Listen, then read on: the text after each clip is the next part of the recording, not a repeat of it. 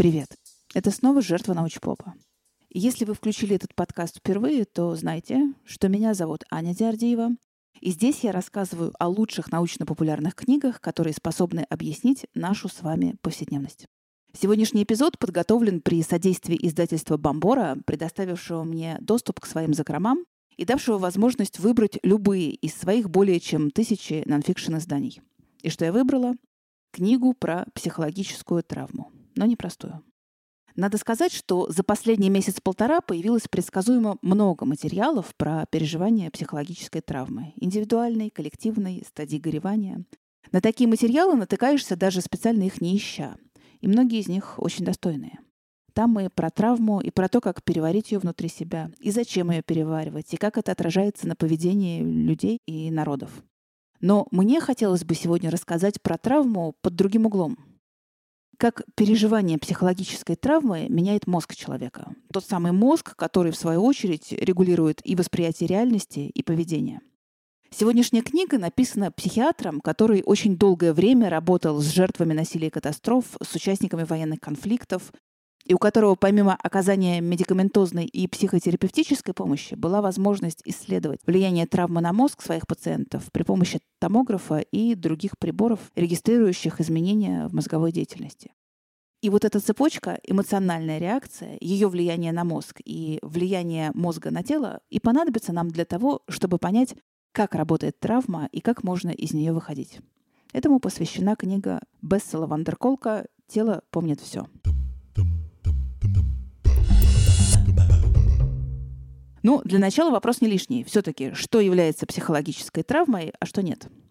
Никогда бы не поверила, что стану тосковать по временам, когда каждый второй мог заработать себе психологическую травму на ровном месте. В том смысле, что назвать травмой то, что на него не так посмотрели и не то сказали. Во были вегетарианские времена. Вандеркол, кстати, не дает психологической травме никакого определения. Но догадливый читатель способен сообразить, какого размера события происходили в жизнях пациентов Вандерколка. Если он работал жертвами природных катастроф, насилия или участниками военных конфликтов. И хотя границы того, где начинается травма, у каждого действительно свои, у психологической травмы есть один сопутствующий диагностический критерий – наличие посттравматического стрессового расстройства. То есть состояние, в котором определенные триггеры, звуки, запахи, образы запускают выброс гормонов стресса и приводят к повторному и очень острому переживанию травматических событий. Если смотреть на травмирующее событие с точки зрения нервной системы, то в момент травмы происходит ее избыточно сильное возбуждение. А если смотреть на уровне эмоций, то меняется сначала образ мира, потому что с человеком происходит что-то катастрофическое, угрожающее жизни или целостности тела. А после этого еще и меняется образ себя. Дело в том, что многие люди, получившие травму, испытывают жгучее чувство стыда за то, как они себя вели в момент ее получения.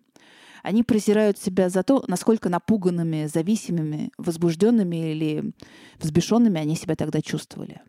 То есть ужас вызывают и события, и собственная реакция на него. А что происходит с мозгом в момент травмирующего события? И главное, как эти данные удалось получить? Для их получения использовалась МРТ и позитронная эмиссионная томография. Испытуемых с выраженным посттравматическим стрессовым расстройством клали в томограф, а потом при помощи триггеров, обычно звуковых, воспроизводили травмирующую ситуацию. И какие изменения в мозге удалось зарегистрировать? Ну, во-первых, теряется дар речи. И это не метафора. На томограммах виден сильный спад активности в зоне Брока. Это один из речевых центров мозга. Если зона Брока вообще не работает, а это может случиться, например, при инсульте, когда нарушается ее кровоснабжение, тогда человек становится в принципе не способен выражать свои мысли и чувства. А снижение активности в зоне Брока означает как бы немой ужас, невозможность описать все словами. Во-вторых, резко активизируется правое полушарие, которое отвечает за ассоциативное и чувственное восприятие. И одновременно активность левого полушария, которая у нас про логику, способность рационально рассуждать, искать объяснения, его активность, наоборот, подавляется. Активностью правого полушария и объясняется яркость флешбеков, которые уже после травмы будут преследовать человека. Все они будут очень образными. Человека будут триггерить отдельные звуки, позы, фигуры, запахи. но ощущения его будут совершенно беспорядочными. Когда следы, оставшиеся в памяти, повторно активируются, то лобные доли отключаются, а вместе с ними отключается тот участок, который помогает нам формулировать наши чувства словами. Почему-то мне вспомнился когда-то популярный курс развития правополушарного мышления. Наверное, его целью было взбодрить образное и ассоциативное мышление. Думаю, что это был совершенно невинный и не очень научный такой образовательно-развлекательный продукт. Но, как мы теперь видим, не стоит трогать правое полушарие без необходимости, и особенно на фоне сильного стресса. Эффект может оказаться совершенно разрушительным. Еще одна особенность травмы, которая стала заметна на МРТ, что на фоне огромного стресса в мозге угнетаются зоны, которые отвечают за восприятие времени. Время как бы вообще перестает существовать. И жертвы травмы становятся неспособны воспроизвести последовательность событий. Сами события распадаются на куски, на отдельные образы.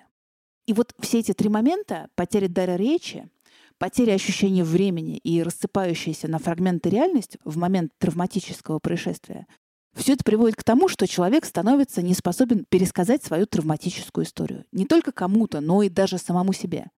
Что происходило, что было сначала, а что потом у травматического переживания нет привычной нам формы истории с началом, с серединой и с концом. Непонятно, каким образом вообще можно описать произошедшее, если оно помнится только на уровне отдельных ощущений. И жертвы травмы признаются, что много времени спустя у них получается придумать, как это они называют легенду. То есть рассказ даже с каким-то сюжетом, объясняющий себе и окружающим, что же это было. Но если обычная автобиографическая память каждого из нас устроена как набор историй, которые рассказываются зачем-то ради какой-то цели, то травматические воспоминания запускаются набором триггеров, и то, что они воспроизводятся, не имеет никакой под собой цели, не имеет формы истории. Именно поэтому такие воспоминания невозможно вписать в свою автобиографическую память. Мне кажется, что сейчас многие из нас имеют дело с тем самым онемением в той или иной степени что происходит нечто такое, что никак не укладывается в твою картину мира. И не хочется разговаривать, и не хочется писать, и плохо получается производить слова. По своему опыту могу сказать, что когда отваливаются все слова, то на помощь внезапно могут прийти картинки. Это мой личный рецепт, но, может быть, он кому-то подойдет. Есть такое приложение One Second Every Day, которое составляет из одной секунды каждого дня видео о том, что с тобой происходило за год. Сначала это приложение у меня совсем не вызвало энтузиазма, потому что оно выглядело, ну, прям как работа. То есть снимать видео ежедневно, находить в этом видео нужную секунду. Особенно если ты не любишь снимать видео, оно же весит еще. Но потом разработчики допилили это приложение, и уже стало можно добавлять туда не только свою одну секунду, но и еще одно фото. Тоже одно в день. И прям дело пошло. Потому что в отличие от Инстаграма, где надо показать себя другим людям, здесь твоя задача — показать себя себе. И в дело тут идут любые мутные воды жизни, запечатленные в этот день. А потом само итоговое видео с ежедневными картинками как раз и позволяет разместить все события на временной шкале и сказать себе, ну вот, и это прошло.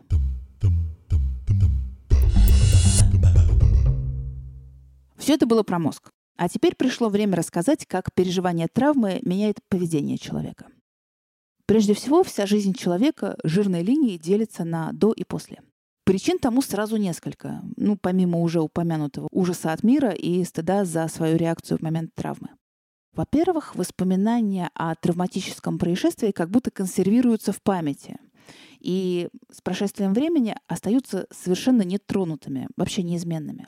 До какой степени травматическое воспоминание останется в памяти застывшим, это зависит от уровня возбуждения нервной системы в момент самого происшествия. Тут я могу сослаться на исследование Гранта. Оно проводилось в начале 40-х годов среди 200 студентов Гарварда. Задачей его было изучение жизненных достижений и удовлетворенности жизнью у молодых людей из хороших семей. В общем-то, как себя чувствовали образчики физического и психического здоровья. Тогда исследователи знать не могли, что большинство опрошенных вскоре отправятся на фронт на Вторую мировую. И после окончания войны в 1946 году было решено провести повторный опрос э, среди выживших. Но у этого исследования был еще и третий этап. В 1990 году, то есть почти 50 лет спустя. И у тех участников исследования, которые получили психологическую травму с последующим развитием ПТСР, Рассказ о событиях войны совершенно не изменился за почти полвека. Их воспоминания остались практически нетронутыми. В 90-м году они воспроизводились почти точно так же и теми же словами, что и в 46-м. Кроме того, в результате травмы жизнь делится на до и после еще и потому, что, как бы жестко это ни звучало, никакого после не происходит. Человек во всем видит свою травму. Очень показательные результаты теста Роршаха, который проводился среди людей с ПТСР. Тест Роршаха, он ассоциативный. Испытуемому показывают черно-белые пятна, и он должен их как-то интерпретировать. Какие образы он здесь видит в этих пятнах, на что это похоже. Понятно, что предпочитаемых ответов в этом тесте нет и быть не может, потому что он на свободной ассоциации. И люди с ПТСР все как один видели в тесте Роршаха что-то связанное с их травматическими переживаниями или вовсе не были в состоянии интерпретировать рисунок. На физическом уровне жертвы травмы плохо чувствуют границы своего тела. Например, они не могут распознать на ощупь, какой предмет положили им в ладонь. В особо тяжелых случаях люди вообще порой не могут узнать себя в зеркале.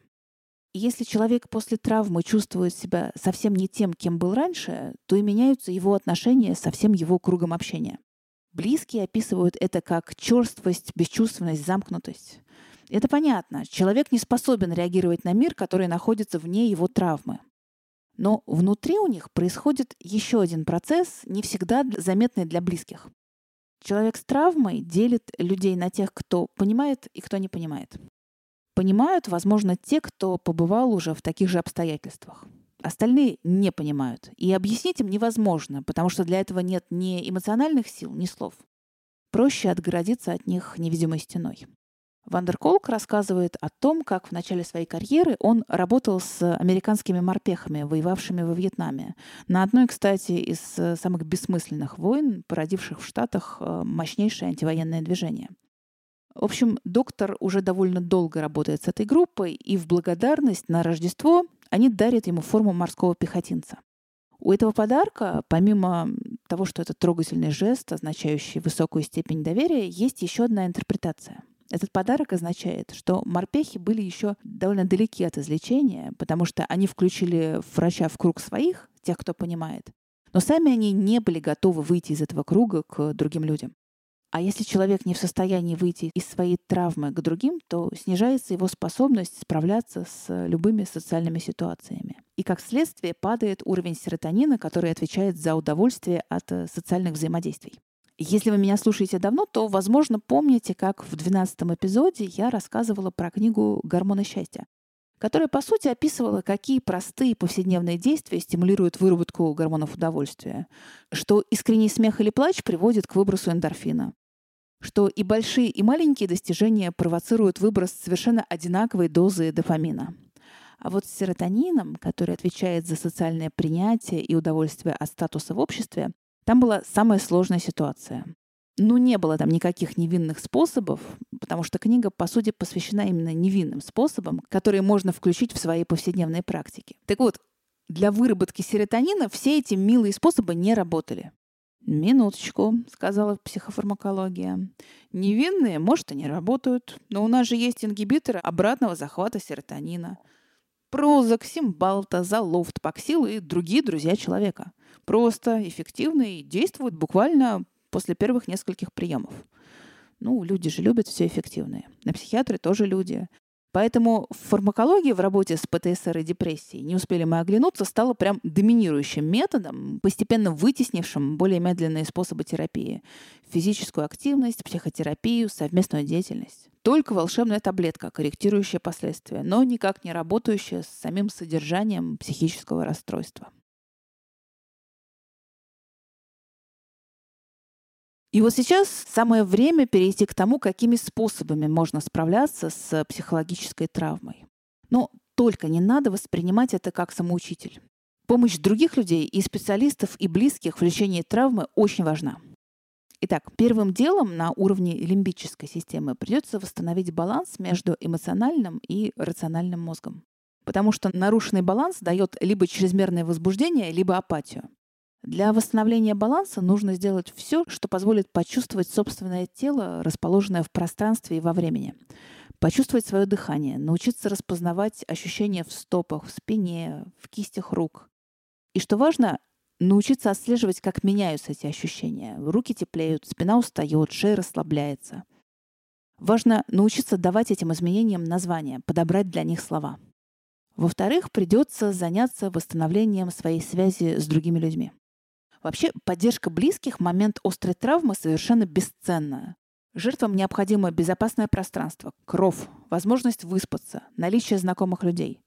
Но парадокс в том, что в менее острой фазе близкие становятся практически бессильны, потому что они не способны понять, по мнению жертвы. Поэтому выйти за пределы этой стеклянной стены, которая отделяет травмированного человека от всего остального мира, помогут любые коллективные синхронные действия, особенно если у них есть э, какой-то общий ритм. Пение хором, танцы. Все, что нарушает немоту, которая сопровождает травму. Все, что включает тебя в некую общую вибрацию. Меня очень растрогала история про то, как автор работал в Йоханнесбурге в 97 году, где тогда творилась полная жесть. И вот во дворе клиники было занятие для жертв изнасилований. И вдалеке были слышны выстрелы, поднимался дым, чувствовался запах слезоточивого газа, и в тот день, как уже потом они узнали, было убито 40 человек. И перед началом занятий сам терапевт себя чувствует очень подавленным, и все, кто пришел на занятия, тоже поникшие. И тут одна женщина начинает тихонько что-то напевать и раскачиваться, и к ней потихоньку присоединяются другие. И видно, что люди начинают оживать именно во время этого совместного пения. Конечно, при травме невозможно обойтись без разговорной терапии. И одна из ее задач — сделать так, чтобы человек признал, что это случилось, чтобы мог сказать себе об этом. Меня избили, со мной жестоко обращались. Чтобы человек мог позволить себе знать то, что он знает. Другая задача разговорной терапии — интегрировать травматические последствия в свой жизненный опыт. Важно не только своей травме придать форму истории, но и суметь поместить эту историю в прошлое. Мы же помним, что отключаются участки мозга при травме, которые отвечают за восприятие течения времени. Так вот, нужно вернуть четвертое измерение в свой мир. Многим в работе со своей травмой помогает э, когнитивно-поведенческая терапия, особенно в той ее части, в которой регулярное воздействие триггеров без негативных последствий делает пациентов менее восприимчивыми к этим триггерам. Кстати, исцелению от травмы помогают и активные действия, связанные с помощью другим. Они дают и совместность, и новые биографические события, причем позитивные события, и чувство принадлежности к сообществу. Еще в работе с травмой для участников военных конфликтов хорошо зарекомендовала себя методика ДПДГ, она же десенсибилизация методом движения глаз. В пересказе этот метод звучит как нечто из ассортимента фокусника, поэтому я зайду издалека. Я разговаривала недавно с одной актрисой про то, как вообще в актерской профессии принято наблюдать за людьми, чтобы их потом сыграть. И она изрекла, что в принципе люди различаются восприятием событий и способом реакции на них. Вот за этими двумя вещами имеет смысл наблюдать. Гениально. Это же учебник по психологии, сжатый до одной фразы.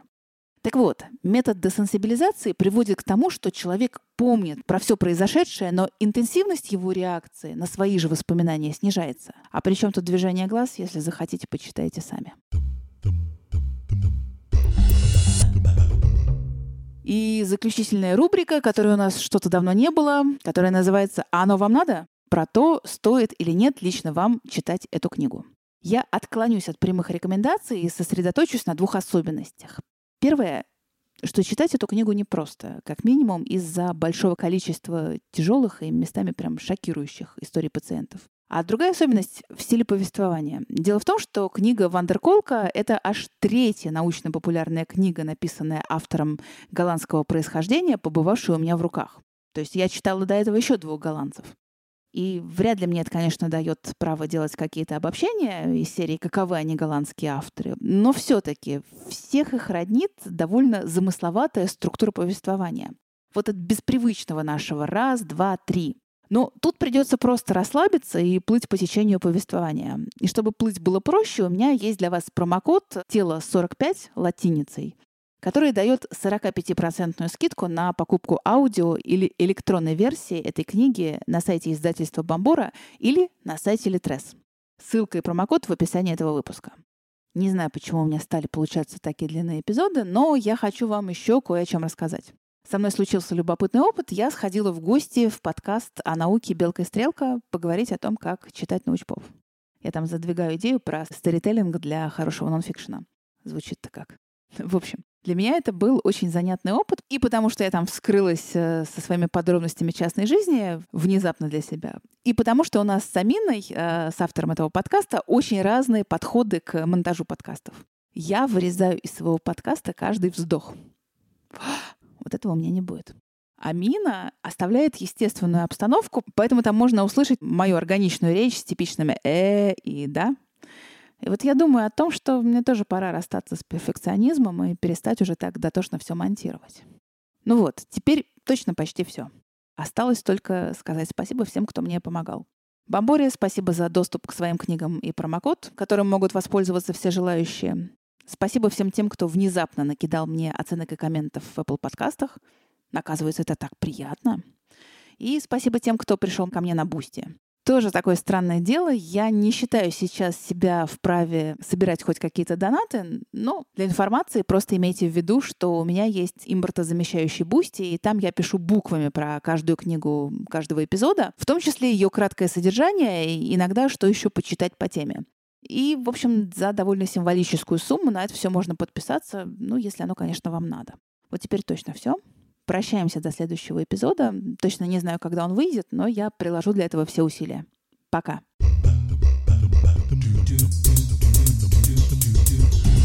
do do